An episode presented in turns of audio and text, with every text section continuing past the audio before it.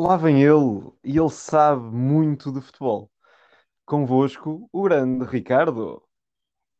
Olá, muito obrigado por essa, essa introdução, mas Estavas à espera, saber muito de futebol, foi...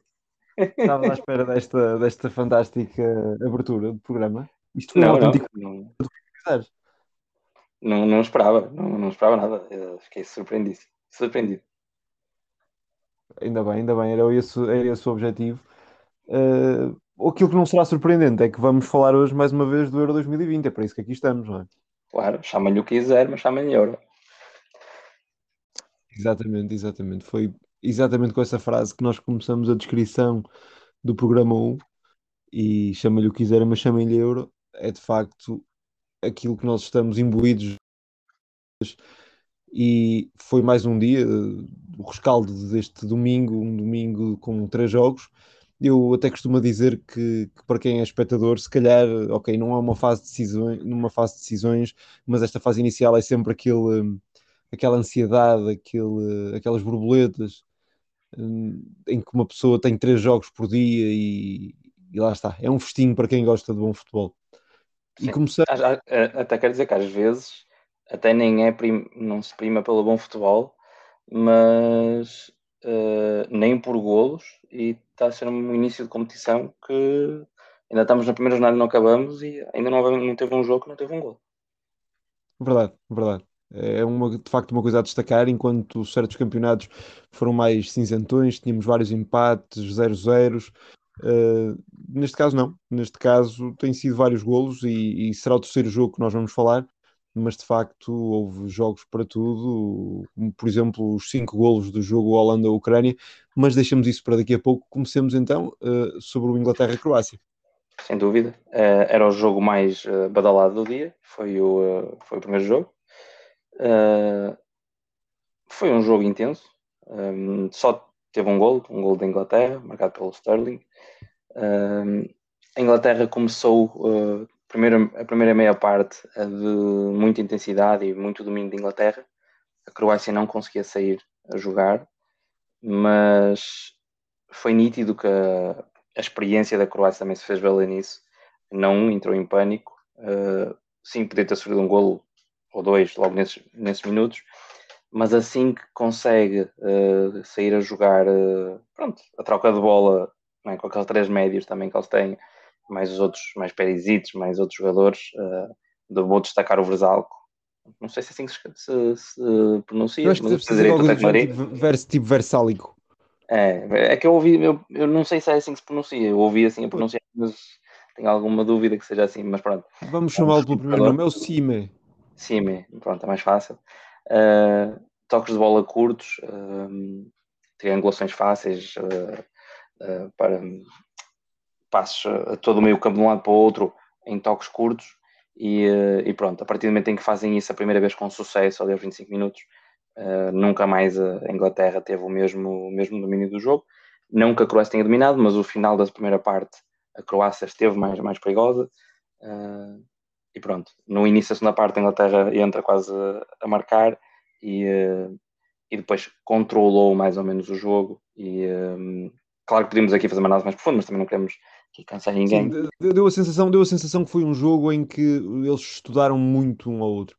Uh, as equipas claramente tiveram, estavam mais preocupadas isto muitas vezes acontece em, em, muitíssimos jogos e este europeu provavelmente será uma nota dominante isso, em que o, a equipa estava se calhar mais focada em anular o adversário do que propriamente uh, em, em explanar o seu, o seu jogo. E eu notava isso em Inglaterra, sobretudo na ação do, do Declan Rice e do Calvin Phillips à frente da defesa. Acho que eles foram os grandes responsáveis por abafar aquele jogo croata que, que os levou à final do Mundial anterior e que de facto foi para mim foi o ingrediente principal uh, do, do, resultado do jogo e por isso mesmo é que eu não sei se é a tua opinião, mas para mim o Calvin Phillips foi o homem do jogo. Sim, sem dúvida. Uh, eu até pegar nisso, o, os dois médios da, Inglaterra uh, nem o típico box-to-box chegam a ser. Posicionaram-se em campo muito mais como uns médios defensivos e de alguma ligação, embora mesmo o Phillips tenha chegado ainda algumas vezes a entrar da área, duas das melhores jogadas de perigo da Inglaterra são dele, aí ele entrar da área, um canto e um, e um lance corrido que sobra para ele. Uh, mas não, não, não teve, ou seja, o ataque da Inglaterra era muito com base em explorar uh, as alas, geralmente à esquerda, onde caía o Mount, e tentar aproveitar a velocidade dos extremos. E, uh, e não havia uma grande, muita ajuda, de, mesmo os laterais não, tinham, não subiam muito, muito mais com, com essa preocupação defensiva. Tendo em conta que é uma fase final, percebe-se, uh, essa costuma ser a postura normal, talvez não estamos a ver tanto até noutros jogos, mas nitidamente que a Inglaterra joga bem, uh, pode jogar melhor. Uh, aqui foi resultadista o Southgate, na minha opinião, mas ainda pode jogar melhor mesmo tendo essas, esses cuidados. E acho que no equilíbrio, sem dúvida, que o Phillips será um jogador muito importante nesta Inglaterra, pelo menos logo a ver por este jogo. E uh, acho que estou de acordo contigo em dizer que ele foi o mais importante na Inglaterra. O, fiquei um bocado desiludido com o Phil Foden, talvez não seja tanto por culpa dele, mas estamos habituado, habituado a vê-lo noutro tipo de papel no uh, Manchester City. Concordo. Mesmo com essa extrema mais solto. Tanto com ele como o Harry Kane, confesso que me desiludiram um bocado. O Harry Kane estava muito sozinho. Tu vês que segunda Sim. metade da primeira parte e, mesmo, e sobretudo na segunda, quando a Inglaterra tem que submeter um esforço maior porque a Croácia empurra a Inglaterra para trás naquela troca de bola, fica muito sozinho. E depois parecia aquele futebol inglês mais antigo, que é bola para a frente. Então era o Kane para quatro ou cinco defesas da Croácia Exato, ali, exatamente. tentar receber a bola. E o Kane também não é esse avançado, não é que ele não receba, mas é um avançado mais de, de jogando equipas bem em progressão.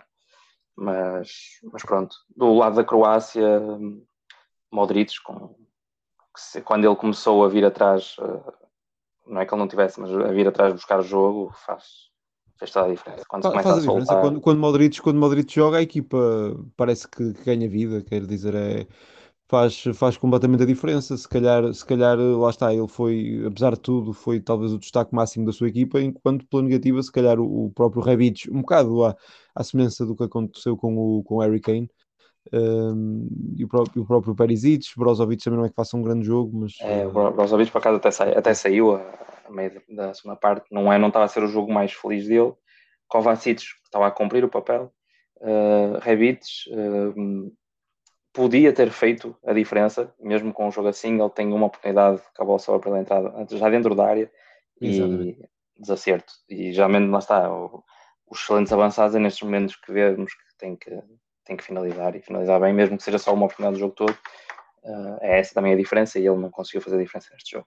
O Luís Filipe Scolari dizia que o banco é caixa, mas neste jogo o banco uh, não foi grande coisa. Eu acho que ambas as equipas, com as suas respectivas apostas, não me parece que tenham acrescentado nada de, das entradas. Não podemos, por exemplo, julgar o Calvert-Lewin e o Pazalic porque uhum. entraram e estiveram um pouco tempo em campo, mas eu estou a lembrar, por exemplo, do Marcos Rashford que entrou e verdadeiramente não acrescentou não, praticamente nada. Cumpriu, é, uh, eu diria que nem o papel total cumpriu. Cumpriu parte defensiva, de dar ali frescura para correr para trás, embora também não tenha corrido assim tanto mas a ideia da profundidade não, não resultou, mesmo depois quando sai Kane é ele que passa para a frente, obviamente que ele não é jogador para receber bolas, então ainda a Inglaterra ainda ficou pior, porque a verdade é que enquanto que a Croácia apertada trocava a bola muito curtinho com tranquilidade, a Inglaterra não tem isso. Tem jogadores Estranho. para isso, tem jogadores para isso, na minha opinião, mas não tem isso. Estranho futebol este em que falamos da entrada de um avançado para defender. Exato.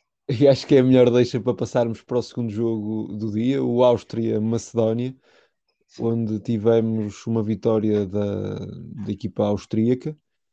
Um, não se pensa que foi uma vitória fácil. Não foi de todo. Golos, golos estranhos, golos estranhos, não é? Um jogo com, com uns golos um bocado particularmente estranhos, nomeadamente o golo da, da equipa, portanto, da equipa da Macedónia, da Macedónia do, Norte, Norte que, que, marca, que marca aquele gol, um bocado às três tabelas, mas, que, mas que conta na mesma e que foi uma, uma espécie de é consagração é do seu. Ah, Nem mais, não podia ser outro. Uh, Goran Pandev, o eterno Pandev. Uh, a marcar e a, e a, acabar por fazer, por fazer o gol. Destacaria, destacaria na, na partida o, o Sabitzer, que faz um jogo incrível. Parecia que estavam dois Sabitzer em campo. É, tal, é a tua opinião para melhor jogador em campo? Discordas? Uh, não, não, concordo que fez um excelente jogo. Só estava a querer confirmar se era, se era o destaque.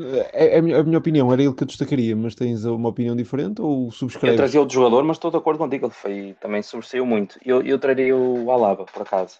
apesar de na primeira parte talvez não uh, não que ele teve mal, todas as ações que fez teve bem, mas não teve o destaque que a equipa precisava porque na minha opinião, o treinador ao polo no meio perdeu muito do que é o Alaba. Não sei se estava a pensar mais na voz de comando dele, mas pois é perdeu é muito que é o Alaba.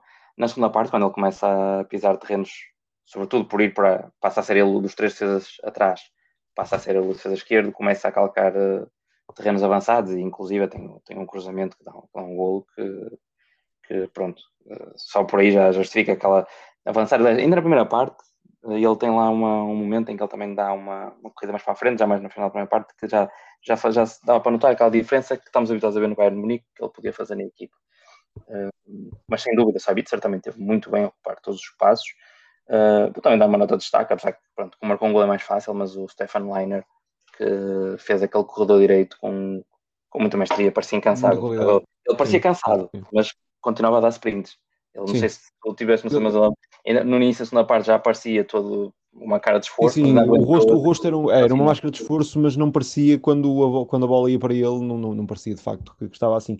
Mas, mas, no caso do Alaba, é, é de facto uma daquelas situações em que tu tens o jogador que se destaca do resto da equipa, porque esta é uma equipa interessante, mas Uhum. Creio que é unânime que o Alaba é, maior, é o jogador, uh, o maior destaque da equipa, o jogador o mais. bandeira. Jogo da bandeira. Exato, sem dúvida. E é um jogador que renderia provavelmente mais na faixa, mas, mas devido aos seus recursos técnico-táticos, digamos assim, à voz de comando que tu falaste, o treinador prefere colocá-lo ali e. Não, atenção, atenção que foi. A questão é, ele jogou, ou seja, ele começa o jogo como dos três defesas, ou seja, não, nem, sequer, nem sequer estou a dizer ele jogar a lateral.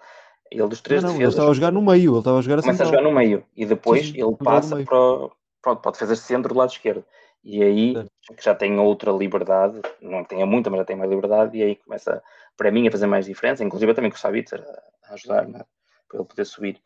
Um, de dizer que essa tática, eu por acaso foi curioso que ouvi no, no, na televisão que estava a ver o comentário, uh, que não era portuguesa, um, o, um, é, era acho que só na, na qualificação, no, com este treinador, de, com o Franco Foda, a Áustria só tinha jogado uma vez com três defesas.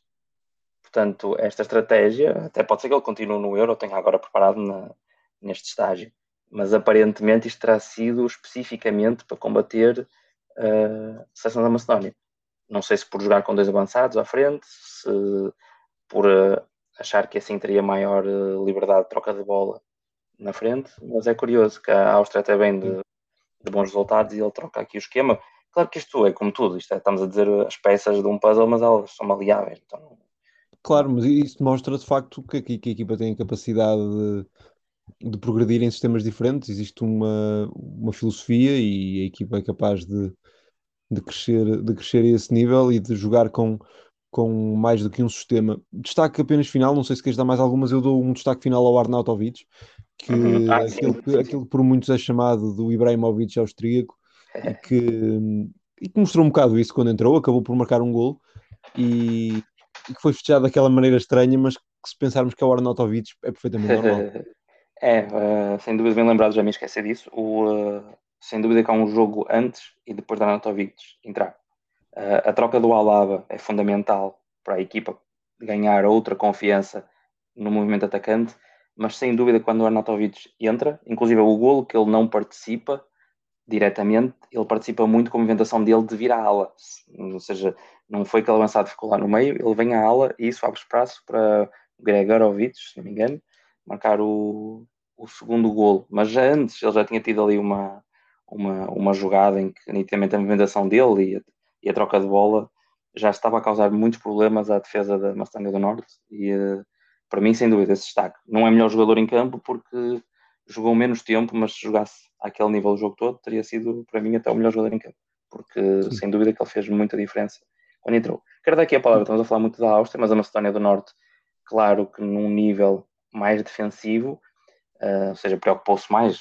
Estamos a também falar de uma seleção que é o primeiro ano que primeira vez que participa num, num europeu, embora já tenha alguns jogadores consagrados a, a jogar em, em, equipas, em equipas de topo europeu. E tu destaca, destacaste um que se calhar foi o maior destaque da equipa, que é o Elmas, jogador do Nápoles, não é? Que provavelmente foi o melhor Sim. jogador da equipa. Eu, eu diria que por acaso teve um esforço abaixo do que esperava, mas também lá está. Teve que preocupar-se muito mais defender do que atacar. O Alioski uh, não fez o jogo mais conseguido, mas foi uma, uma viu-se que era o jogador dos jogadores mais aguerridos da, Macedónia. Talvez eu diria que do lado da Macedónia o melhor jogador foi o Enis Bardi, também um jovem que, também está a despontar, que talvez por mim, pelas áreas do terreno que co cobriu, pelos movimentos atacantes em que quase sempre participou, ou seja, quase sempre ele era o homem que ou, ou transportava a bola ou que acompanhava todo o movimento para dar uma para segundas bolas ou para entrar na área. Uh, este jogador que joga em Espanha, no Levante, uh, para mim foi o, foi o destaque maior da equipa. E acho que por deste jogo acho que foi. Podemos passar para aquele jogo que acabou por ser o melhor jogo do dia e talvez até agora o melhor jogo do próprio campeonato. Um jogo de grandes incertezas, com muitos golos. Holanda 3, Ucrânia 2.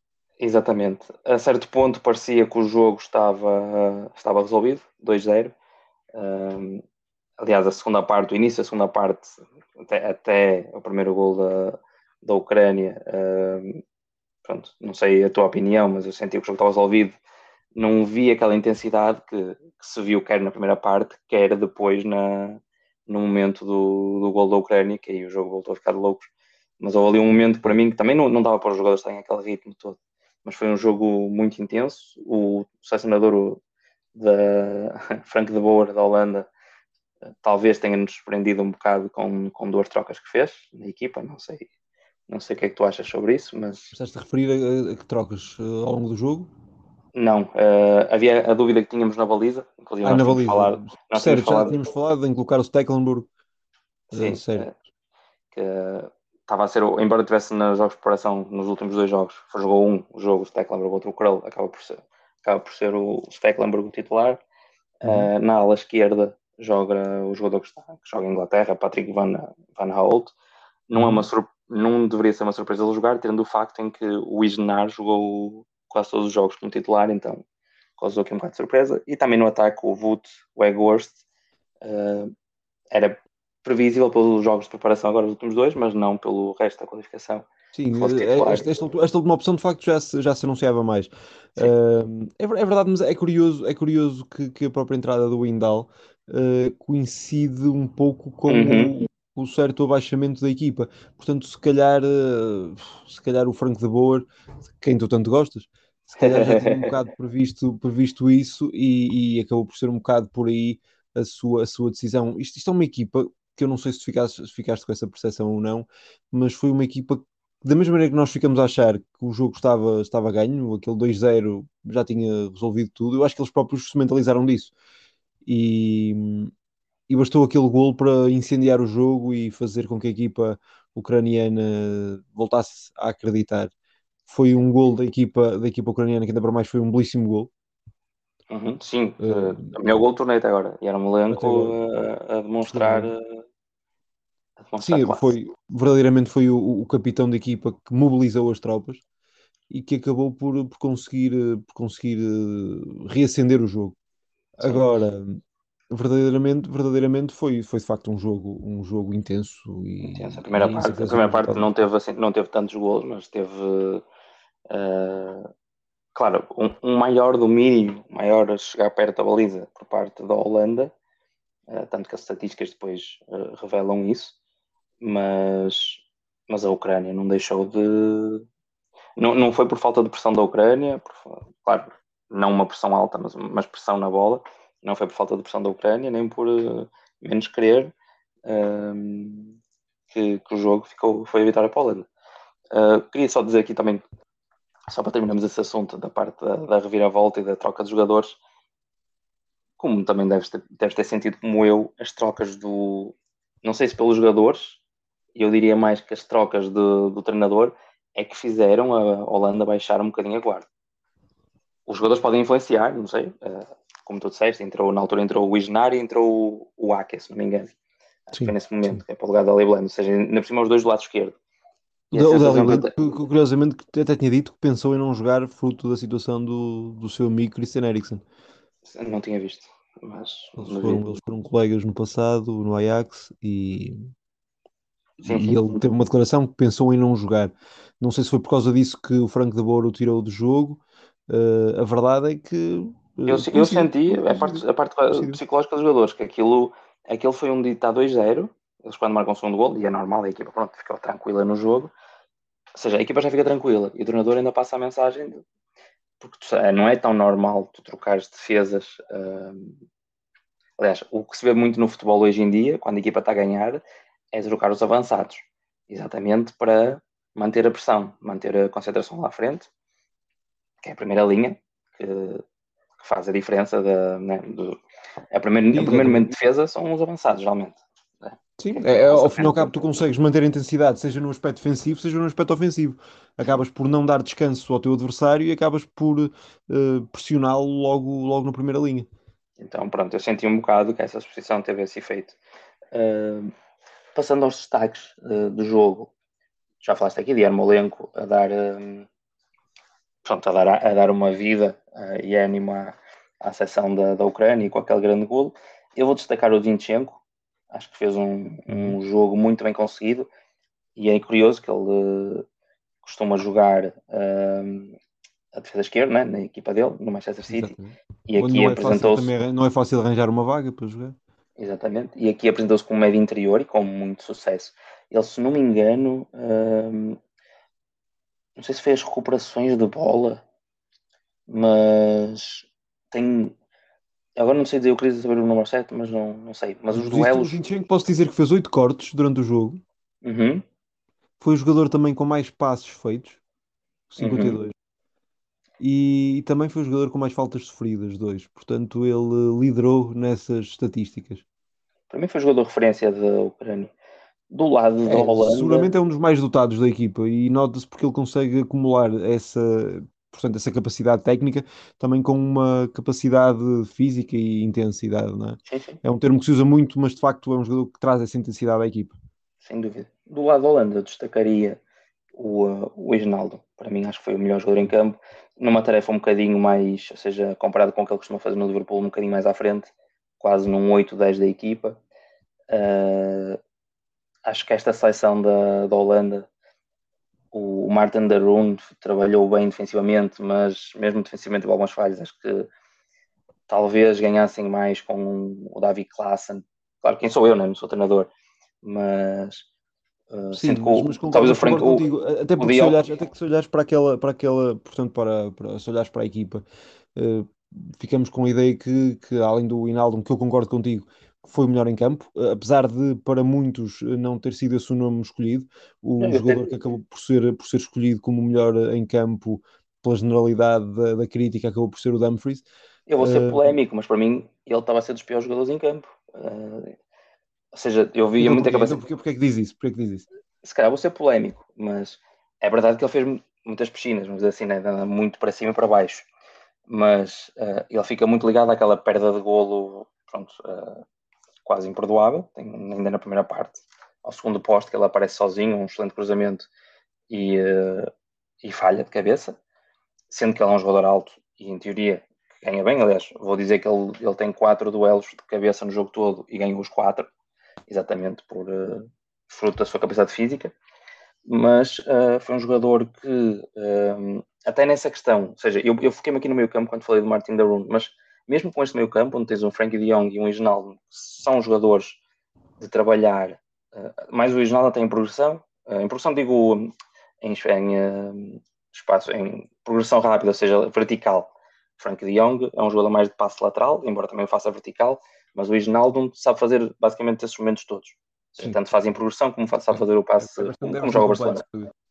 Pronto, e também não quero estar aqui a alongar, senão ficamos com isto outra vez, mas, ou seja, enquanto do lado esquerdo, com o Patrick Van Holt, esses passos laterais eram possíveis e conseguiam ir construindo a equipa, embora não o tenham feito tantas vezes, pelo lado direito, que era onde dá uma preferência para isso, não sei se por estratégia da equipa ou não, a verdade é que Dumfries perdia muitas bolas.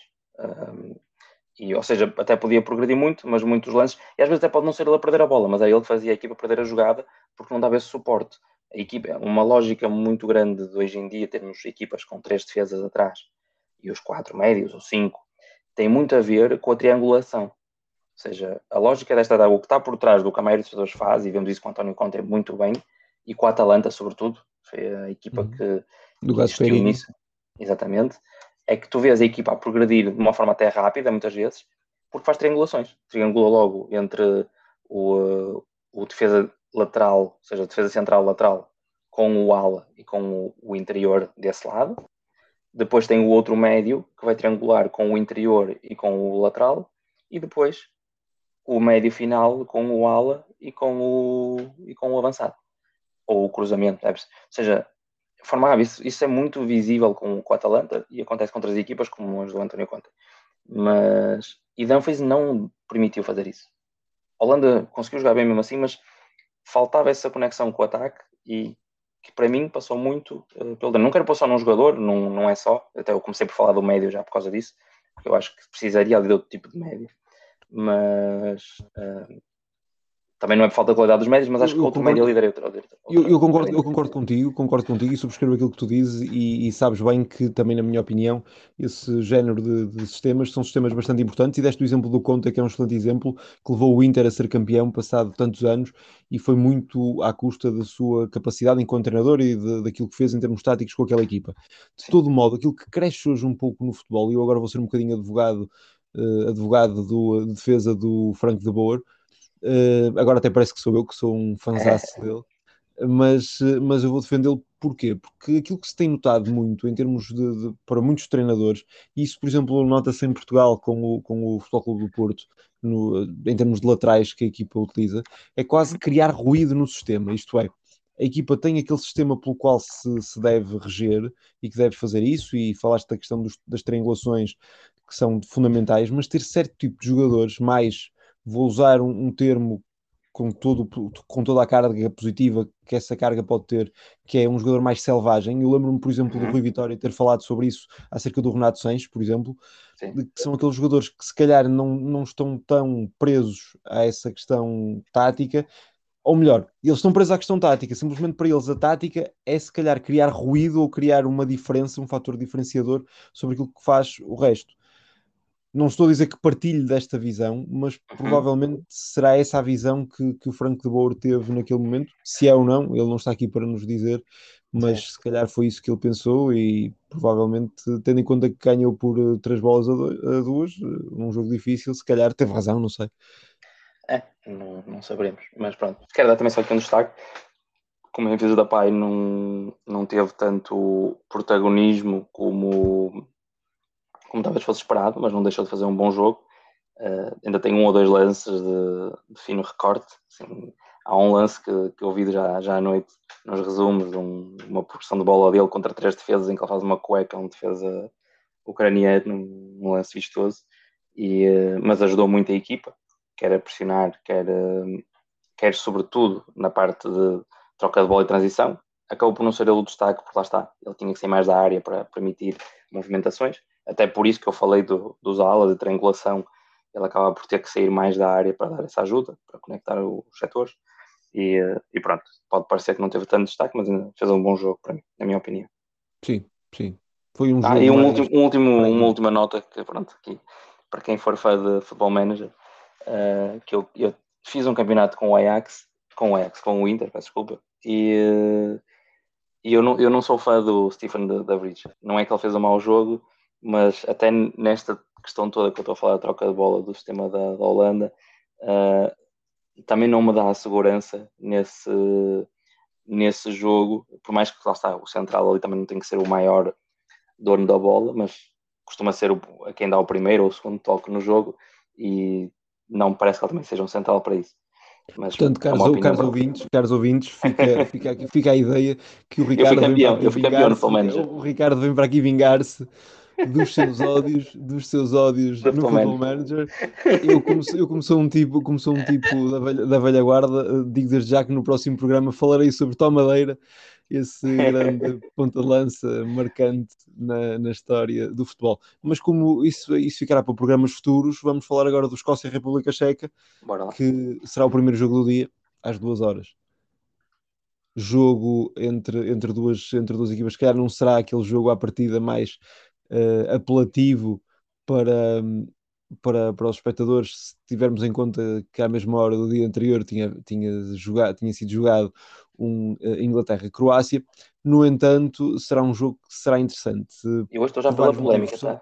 Uma seleção da Escócia que não leva o Ryan Gold, uh, estou à espera de um futebol de força e era por aí, era por aí que eu ia, era por aí que eu ia. Continua, é uma equipa... continua. Eu quero polémica, hoje estou para a polémica, pelos vistos. Tu estás, claramente, hoje já, já reparei que estás muito instigador. Eu agora estou a aguardar qual é que é o jogador que tu não gostas do Football Manager que vai aparecer. Uh, não, não, não, não. Mas, não, não, mas... atenção, atenção. O Stephen DeVries não é do Football Manager, que eu não gosto. Uh, eu acho é que lá está, naquele, naquele esquema, ele prova-me um, um bocado, tanto é que ele é campeão de, de Itália. Atenção. E mesmo no, no FM comigo também foi. Só que uh, não era tão, não era titularíssimo. Mas também lá está, faça as opções que tinha no, no Inter e para o estilo de jogo que eu queria. Uh, eu convido qualquer um a fazer uma época no FM e vai ver que ele vai jogar ali, seja no meio, seja descaído na ala, no, num esquema de três defesas e vai fazer mais pontuações. Mas eu depois, é eu, depois vou, eu depois deste programa vou contactar a SEGA para ver se eles nos eh, pagam o devido patrocínio, uh, que, será seguramente, que será seguramente bastante bem-vindo. Mas sim, por haver-se um jogo em que a Escócia vai assumir essa sua identidade mais kick and rush, mais tipicamente britânica, de todas as seleções, uh, portanto, vindas de, do Reino Unido e que estão aqui presentes, eles serão aqueles que jogaram mais à inglesa, digamos assim, à moda antiga passo a estupidez de dizer que uma equipa escocesa joga à inglesa, mas quem nos ouve percebe o que eu quero dizer com isto. Uh, a verdade é que será a equipa com menos recursos, digamos assim. Fica se calhar um pouquinho atrás ainda do país de Gales e nem se compara com a seleção inglesa. Tem um jogador no meio campo que será o jogador mais uh, esclarecido e com mais cartaz, que é o McTominay do, do, do Man United. Uh, mas, mas é uma equipa vai privilegiar aquele futebol intenso, aquele futebol rápido, e de facto promete. Eu estou muito curioso de ver esta equipa escocesa a jogar. É uma equipa com uma identidade muito forte e que por isso estou, estou muito curioso para, para, ver, para ver eh, justamente isso. A equipa checa é uma equipa checa longe de, dos tempos áureos, desde a equipa que foi à final em 96, a equipa que encantou e foi à meia final em 2004 mas é uma equipa com o seu, com o seu potencial. Uh, creio que valerá mais pelo coletivo do que propriamente, uh, se calhar, pelas individualidades, embora uh, há certos nomes que logicamente se destacam, não é? Quer dizer, não sei se queres destacar algum da República Checa. Da, da República Checa, portanto. Eu estou de acordo contigo, eu acho que se valem mais. Pela... Eu destacaria o Patrick Schick, que, que, que uhum. é um jogador, um jogador bastante sim. interessante, exatamente. Mas mas sim, é uma equipa que se vale, vale sobretudo pelo coletivo e de facto promete ser um jogo interessante, até porque eu acho que eles são equipas com abordagens diferentes, uma se calhar mais física, outra eminentemente mais uh, técnica, apesar de tudo, e por isso é um jogo que estou, que estou muito curioso. Eu estou curioso com todos, mas com este em particular é, o, o, regresso à Escócia numa grande competição. Penso que é a estreia num europeu, eles uh, apenas tinham participado em mundiais e por isso vai ser uh, algo muito interessante. No jogo seguinte, temos um treinador português. É, Sim, Paulo Souza. Paulo Souza a estrear-se em competições oficiais pela equipa da Polónia. E se estamos a falar da Polónia, é indissociável falar do homem que foi considerado o melhor jogador do mundo, uh, Lewandowski, e que é uh, grande, o grande rosto, o homem que quer levar às costas a sua equipa, mas uma equipa que é muito mais do que Lewandowski. Sim, sem dúvida. Uh, eu, eu destacaria o uh, Krychowiak no meio campo. Deixa-me ver aqui, só uma questão. Queria Sim, no, na defesa estava a faltar aqui um nome. Zelinski, o próprio Zelinski, uh, é uma equipa que, que, tinha Milik, mas penso que o Milik se lesionou. Eu não sei como é que uhum. ficou essa situação, mas penso que ele já não irá jogar. Uh, o que é pena porque ele seria o segundo ponta de lança, não é? O segundo, o segundo rosto da, da, da, equipa em termos de ataque. Uma equipa que tem na baliza o, o Chesney, que é o guarda-redes da uhum. Juventus. Eu, eu, lá está, eu não, não tem a ver com o FM, mas eu não sou propriamente um fã do, uh, do Chesney. Acho que é um guarda-redes que é capaz de fazer jogos espetaculares, mas também é capaz de fazer jogos verdadeiramente miseráveis e que, e que não é um guarda-redes que dê segurança. De certa forma, acho que é, que é um guarda-redes capaz de tudo e para os guarda-redes é melhor ter uma prestação mais linear. É, eu já não tenho opinião dos jogos miseráveis. Uh, acho que simplesmente não é o. Ou seja, põe aqueles guarda-redes de topo que sozinhos impulsionam uma, uma equipa. E ainda aqui as referências, pronto, porque não, porque não era a referência dos super campeões, Oliver Benji. Ou seja, temos um Benji que, que é aquele, aquele guarda-redes de topo que a equipa até pode não ser tão boa, mas ele acaba por a, a valorizar pela confiança que transmite. Aquele guarda-redes que o defesa sabe que a maior parte dos remates frontais de laterais pode deixar, pode deixar bater. E uh, Sesni acho que é um excelente guarda-redes, mas uh, falta e faltará sempre esse, esse pedaço. E, uh, mas estás a dizer claro, que, que, ele, que ele é o Alan ou que é o Ed Warner? Hum, seria mais um Alan. Um, um mas, mas, um Alan. mas um Alan excelente. É, com o Ed Warner é, digamos que é mais um Iguita, seja, um excelente guarda-redes com muita gente. Eu, eu, tenho que defender o Alan, eu tenho que defender o Alan porque as pessoas são muito injustas para com o Alan, porque se não fosse o Alan aquilo não tinha piada. Certo, Ou seja, é o Alan só tem que jogar porque imagina que o Benji fazia os jogos todos. Epá, era chato em termos de guião, porque, uhum. o, porque aí o Benji também tinha que sofrer golos. Sim, há pouco eu ia destacar outro jogador nesta equipa da, da, da Polónia, só para acabar, que era, porque eu tinha falado da defesa, que era o Jan Bednarek. Bednarek. Bednarek, sim. sim. Pronto, era um jogador que eu uh, destacaria aqui nesta, na defesa da, da Polónia, da, sim, da Polónia, não por, uh, por nada excêntrico, mas uh, parece-me ser um valor seguro desta, desta seleção. E, que também, apesar também... de ser individualidades, eu acho que vale muito pelo coletivo. Uh, Verdade, e, mas, mas, também temos que destacar, temos que destacar um jogador que até esteve para nem ser chamado e que foi uma das surpresas, que é o Kozlovski, uhum. uh, jogador de 17 anos, que foi, que foi chamado pelo, pelo Paulo Souza, uh, jogador do Pogon, onde, onde joga o, o Luís Mata e o Tomás Podstavski, dois jogadores portugueses, ambos das escolas do Futebol Porto, e que, e que é um jogador que diz que me conhece bem e o meu conhecimento é superficial, tenho que admitir, mas o Kozlovski diz que tem muito potencial e vamos ver se será aposta ou não de Paulo Souza. Sobre a Eslováquia. Se ele fizer algum jogo, eh, será o um, será o uh, um recordista, ou seja, entrar para, para, para os livros do, dos recordes como o mais novo a jogar uma fase final do europeu. Sim, exatamente, exatamente. Sobre a Eslováquia, a equipa, a equipa que promete desde logo, uma equipa onde joga Marek Hamsik, que promete logo bons penteados. Um, e Marek Hamsik aos 33 anos já Depois estava a dizer isso, acho que nem, nem era preciso dizer mais sobre a Eslováquia, ficou. já está feito, não é? Está feito. Está... Muito obrigado a todos. Não, eh, estamos a falar de um jogador que, que já está longe de, da fase mais intensa da sua carreira, na altura em que jogava no Nápoles agora a coisa não está, não está de todo ao mesmo nível, foi para a China, depois foi para o Gotemburgo, agora já tem contrato assinado com o Trabzonspor para a época que vem, mas, eh, mas portanto já está numa fase descendente, provavelmente ele vai se aplicar eh, para, para tentar fazer o melhor possível, mas, mas neste momento se calhar quando pensamos na Eslováquia se calhar pensamos mais no Skriniar do que se calhar no Amsic, apesar de toda a sua de toda a sua história, de toda a sua toda a sua importância, todo o seu peso na equipa. Uma equipa, lá está, vale mais pelo coletivo também. Uh, este jogo não promete ser assim aquele jogo mais ao nível, se calhar, do Ucrânia do Ucrânia uh, Holanda de ontem, promete ser algo se calhar mais fechado, embora haja sempre hipótese de gol quando temos Lewandowski em campo, não é? Mas veremos, veremos o que é que o jogo nos trará um jogo em que a três vezes campeã Espanha tenta recuperar a sua tenta recuperar o cetro, não é? Que perdeu para Portugal no campeonato anterior. Uma equipa que passou por bastantes uh, dificuldades, é uma equipa que os jogadores foram, foram vacinados há três dias, uma equipa que teve a questão do Sérgio Busquets ter acusado Diz não, não ouvi. Perdeu o capitão, o ex faz do Busquets de ter acusado positivo. No, de momento ele não saiu da seleção, acho que continuou com o grupo. E é uma equipa continua, que... não. Uh, tá... Sim, ele vai, vai, voltar. O Luís Henrique já disse que ele vai voltar. Sim. É uma equipa que acaba por perder referências a esse nível, porque se pensarmos bem, é uma equipa que está aqui sem Sérgio Ramos.